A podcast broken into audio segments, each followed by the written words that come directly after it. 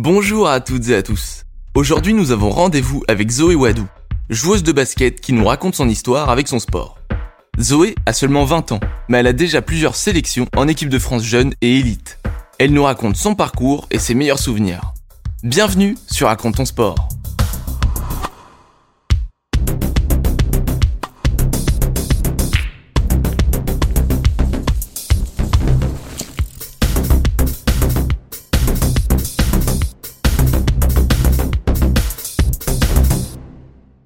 J'ai découvert le basket grâce à mes frères et sœurs qui euh, sont plus âgés que moi et qui font du basket depuis eux pas mal d'années. J'ai commencé le basket à 4 ans, donc ça va bientôt faire 16 ans que j'en fais. Et, euh, et c'est grâce à eux que j'ai découvert ça. J'étais tout le temps dans les salles avec eux, donc euh, forcément ça m'a aidé à, à, poursuivre dans cette voie-là. J'ai commencé au club de Boulogne-sur-Mer. j'ai joué pendant 4 ans, 5 ans avec des garçons. donc exclusivement avec des garçons, il n'y avait pas de filles dans ce club-là, j'étais la seule fille. Euh, ensuite, je suis partie. Enfin, du coup, comme j'étais la seule fille, j'étais obligée de jouer avec des filles après, parce que c'était plus possible de jouer avec des garçons.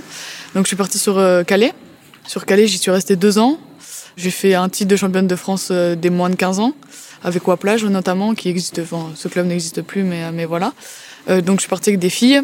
Ensuite, j'ai rejoint le Krebs de Wattignies. En parallèlement, j'étais avec le club de Villeneuve en tant que enfin, centre de formation, donc U18 plus espoir U20. Euh, ensuite, je suis partie sur l'INSEP à Paris, euh, où j'y suis restée trois ans.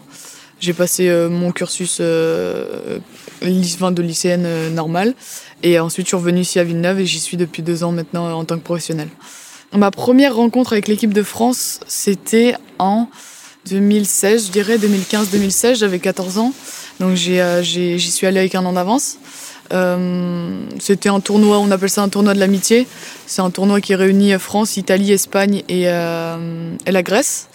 Et en fait, c'est juste un tournoi pour euh, un peu, on va se dire, se familiariser avec les équipes de France et pouvoir euh, avoir une première expérience euh, à cet âge-là, parce qu'on est quand même relativement jeune. Donc ça a été ma première expérience. Ça s'est très très bien passé. Enfin, j'avais un an d'avance, donc c'était pour moi une grande découverte et j'étais jeune.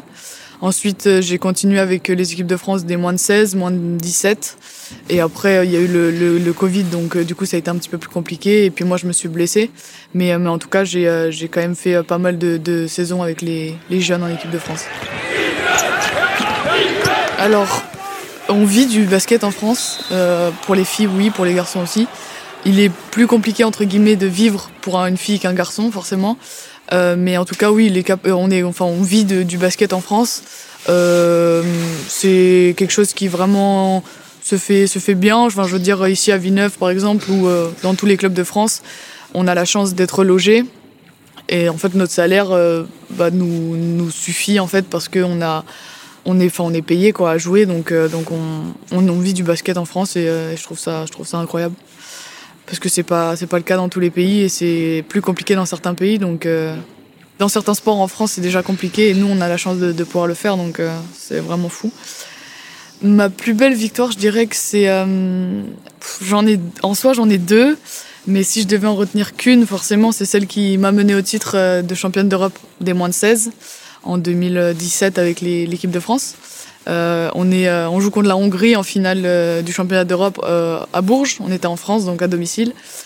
On, était, on avait 16 ans, on était devant 2500 personnes. C'était vraiment incroyable, c'était fou. Et on perd de 12 points à la mi-temps. En fait, en arrivant à la mi-temps, on se dit, les filles, on est chez nous. C'est la finale, donc si on perd, ben, on a que nos yeux pour pleurer et malheureusement, on veut pas ça, surtout chez nous. Et du coup, en fait, on s'organise mentalement pour, euh, pour essayer de renverser un peu la tendance. Et, euh, au final, on met un 14-0, donc on revient dans le match. Et après, euh, on, finit le match correctement et on gagne de, de 10-11 points. Donc, donc je pense que c'est l'une de mes plus belles victoires. Et si j'en ai une deuxième, ce serait pareil l'année d'après, du coup, championnat du monde U17. On était en Biélorussie. On prend les Australiennes en demi-finale, qui sont elles les championnes en titre. Et, euh, et, en fait, euh, on aborde le match d'une manière assez compliquée parce que pareil, on est à moins 20 par contre à la mi-temps à ce moment-là. Et en fait, le coach rentre et là, pour le coup, on s'est fait, on s'est fait huir. Quoi. Il, il, nous a dit, il nous a dit, les filles, c'est un moment, enfin, vous voulez réaliser votre rêve et aller en finale du championnat du monde, il n'y a pas de problème. Mais si vous continuez dans cette voie-là, le seul rêve que vous allez pouvoir réaliser, c'est d'avoir une médaille qui sera de bronze. Et en fait, on se rend compte que bah ouais, en fait, il a raison et que si on se, on se, on se bouge pas, on n'y arrivera pas. Et, et pour le coup, en défense, on, on, triche un peu, on fait une zone press zone, un peu pour des termes un peu basket, mais en gros, en défense, on arrive à, rafistoler un peu de trucs pour gagner des ballons. On gagne quand même pas mal de balles sur ce match. Et au final, on gagne de, de, de 6 ou 7 points. Mais sur la deuxième mi-temps, on gagne la deuxième mi-temps en fait, en sachant qu'on perdait de 20 la première. Donc, euh, donc on a fait une belle, une belle remontée. Du coup, ça nous mène au championnat, enfin, à la finale du championnat du monde, qu'on perd euh, de 50 points. C'est pas, voilà, mais, euh, en tout cas, on a réussi à avoir une belle médaille quand même. C'est euh, toujours particulier parce qu'en fait, on a, la, chance, nous, de jouer euh, tous les week-ends avec nos clubs. Euh, dans la saison, donc de septembre à avril-mai, on joue avec nos clubs, donc tous les week-ends. Et en fait, de mai à, à août, c'est l'équipe de France. Et en fait, on a un mois pour se préparer pour 8 jours, 9 jours de compète. Et en fait, c'est complètement différent du club. Enfin, l'ambiance est différente, mais, mais tout ce que je peux dire, c'est que l'équipe de France, enfin, quand on entend la Marseillaise, des choses comme ça, c'est des choses qui, en fait, quand on, on, chante la Marseillaise, on dit ah ouais, je joue pour mon pays en fait, et on se bat pour notre pays, et ça c'est vraiment un sentiment fort, et c'est vraiment quelque chose qui, j'aurais pas de mots pour décrire ce qui se passe en nous parce que c'est tellement incroyable en fait que c'est fou en fait, c'est vraiment fou, et c'est un sentiment vraiment que je, enfin, j'espère que tous les jeunes sportifs qui peuvent écouter ce podcast peuvent peuvent vivre parce que c'est vraiment incroyable. En 2018 avec le championnat du monde justement parce qu'en fait on était en Biélorussie. Et en fait euh, Biélorussie donc du coup pays euh, un peu un peu russe enfin je veux dire un peu comme la similaire à la Russie qui est complètement différent de la France. Et en fait euh, quand on va dans ce genre de pays euh, c'est fou parce qu'en fait on se prend une claque. On se prend une claque parce qu'on se dit euh, en France on a de la chance on a de la chance d'être libre on a de la chance de pouvoir faire euh, entre guillemets ce qu'on veut et du coup, euh, j'ai pris, j'ai pris une sacrée claque en 2017, notamment en Biélorussie. Parce qu'avec les championnats d'Europe, les, les, championnats jeunes qu'on fait, on a la chance de voyager dans des pays d'Europe qui sont pas forcément ceux qu'on irait visiter si on va en vacances. Et notamment la Biélorussie, ça a été un pays euh, où, par exemple, un jour, on, le jour de match, euh, notre coach avait l'habitude de faire des petits jeux. Donc on allait dans un parc, on faisait des jeux, des, fin, des jeux des fois stupides, hein, mais des jeux pour un peu nous, nous stimuler euh, musculairement. Et donc on va faire un jeu. Et en fait, bah, nous, en tant que bons Français, il y avait une nationale. En tant que bons Français, on traverse la route sans passage protégé. Enfin, je veux dire, nous, on traverse quoi.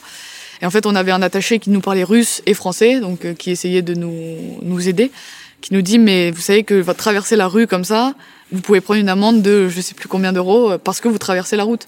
Et nous, en tant que Français, on était en on est, on juste dit on traverse la route, enfin il y a rien de mal quoi. Et en fait par exemple en Biélorussie, il faut utiliser des passages souterrains pour pouvoir traverser les routes et tout. Et c'est des choses quand on revient en France, bah du coup on prend conscience que en France on a de la chance de bah, de, de, de pouvoir faire des choses sans forcément avoir de conséquences derrière. Et donc du coup c'était ouais, c'était incroyable. Enfin, c'est pas forcément une anecdote hyper intéressante, mais c'est c'est des choses qu'en fait on prend conscience nous en tant qu'être humain français en se disant on a de la chance de vivre en France quoi. Et, euh, et, des fois, je trouve que c'est aussi pas mal d'être sportif et du coup de se rendre compte de la chance qu'on a en tant que sportif. Mais en tant qu'humain aussi, c'est important de se rendre compte qu'en France, euh, on a quand même pas mal de liberté. Quoi. Je pense que je suis habituée à ce genre de situation. Enfin, je sais pas si c'est ça, mais euh, Montpellier, donc on joue, on perd de 20 points à la mi-temps encore. Donc le coach vient et c'est en fait c'était le, ça devait être le dernier match avant une trêve internationale. Et en fait, si on gagnait ce match avec Villeneuve, on passait quatrième du championnat, troisième, quatrième du championnat, ce qui nous classait vraiment bien, parce que le championnat français est quand même rude. Et en fait, ça nous classait vraiment bien. Et dans le vestiaire, bon, pareil, on se prend une soufflante en nous disant que c'est pas normal, 20 points, euh, enfin, à peu près les mêmes discours que d'habitude. Et en fait, sur la deuxième mi-temps, enfin, notamment sur le quatrième carton, on revient, on leur met un, un 25-0, je crois. Et en fait, on revient dans le match. Et, euh, et je me souviendrai d'un, donc du coup, je suis sur le terrain sur le quatrième carton. Et il reste, il doit rester deux minutes et en fait, bah, le match est complètement serré et, euh, et en fait, notre meneuse elle attaque le cercle et euh, je sais toujours que hum, quand j'attaque, elle veut que je sois dans le corner, donc euh, derrière la ligne à trois points dans le corner. Et en fait, je prends ma joueuse avec moi, donc je remonte à 45 degrés, donc c'est un peu l'aile en fait. Qui, euh, les, les, degrés c'est par rapport à, au panier. 45 du coup c'est par rapport à, au panier, donc on n'est pas en face du panier, on est un peu sur le côté à gauche ou à droite. Et en fait, j'amène ma joueuse, donc du coup, ma joueuse, elle fait attention à ce que moi je fais à 45 degrés et elle fait pas attention à, la meneuse. Et en fait, au moment où elle, tourne la tête pour faire attention à la meneuse, c'est là où je redescends dans le corner parce que là, je sais que la meneuse m'attendait là-bas. Et en fait, elle me donne la balle, donc je tire, je score. On passe devant et c'est ce qui, ce qui nous a permis ensuite de, de garder l'avance et de gagner de deux, deux, points, je crois, ou un point sur ce match-là. Donc c'est une anecdote sympa parce que, enfin, je veux dire, je suis jeune et, et, de pouvoir scorer des paniers importants comme ça pour mon équipe, c'était, c'était ouais, c'était cool, c'était cool pour le coup. Mes prochains objectifs euh, personnels, euh, ils vont se trouver dans très peu de temps avec l'équipe de France, notamment les moins de 20. Euh, on a un championnat d'Europe qui se déroulera en, en Hongrie début juillet. Donc pour moi là, ça va être se préparer ici à Villeneuve physiquement, mentalement et, et baskettement parlant, histoire d'être prête et puis et puis pouvoir être prête pour l'équipe de France. Donc ça sera championnat d'Europe moins de 20. Après, pour l'année prochaine, j'aurai d'autres échéances avec mon club comme c'est des échéances qui se succèdent, je préfère euh, penser à, l'équipe de France en premier parce que j'aime bien faire chaque chose en son temps. Quand je suis en saison avec Villeneuve, par exemple, euh, je pense pas à l'équipe de France, donc euh, j'aime pas faire l'inverse quand, quand je suis en équipe de France. Donc ouais, le gros objectif que c'est cet été, c'est le championnat d'Europe. Bien sûr, aller faire une médaille d'or pour bien finir, parce qu'il faut savoir que la génération 2001 donc, dans laquelle je fais partie, c'est notre dernier championnat d'Europe jeune. Donc euh, c'est soit on fait une médaille maintenant, soit on le regrettera toute notre vie en gros. Donc euh, le but c'est de faire une, médaille et de, de, bien finir. Pour suivre mon parcours et pour euh, poursuivre mes aventures entre guillemets, bah, bien sûr vous pouvez me suivre sur, sur Instagram. je pense que c'est l'un des réseaux sur lequel je suis le plus. Après, pour regarder les matchs en France, on a la chance d'être sur YouTube. Donc euh, sur le YouTube, euh, le YouTube de la, de la Fédération française de basketball, euh, tous les matchs sont disponibles. pour l'équipe de France, ce sera sur sur YouTube aussi. Enfin, on a la chance d'être quand même assez bien médiatisé. La personne que j'aimerais bien voir ici, c'est une de mes meilleures amies que j'ai fait du coup une rencontre que j'ai fait à l'INSEP du coup, une judokate qui est internationale, catégorie moins de 78 kilos, Crystal Garcia, qui qui est originaire de, de Tahiti, qui est à l'INSEP en ce moment et qui est à Paris du coup et qui qui a, je pense, de pas mal de choses à, raconter. Euh, donc si euh, elle veut bien se prêter au jeu, euh, je l'invite bien sûr. Merci à Zoé d'avoir pris du temps pour répondre à nos questions. On lui souhaite le meilleur pour la suite. Il y a quelques semaines, on a sorti un documentaire audio sur le handisport. Si vous ne l'avez pas encore écouté, allez-y, ça en vaut le détour. Si vous souhaitez connaître les actualités de nos invités et avoir des informations inédites, rejoignez-nous sur notre compte Instagram Racontons Sport. J'espère que cet épisode vous a plu. Si c'est le cas, n'oubliez pas de noter et de partager ce podcast. Et je vous dis à dans deux semaines pour un prochain épisode.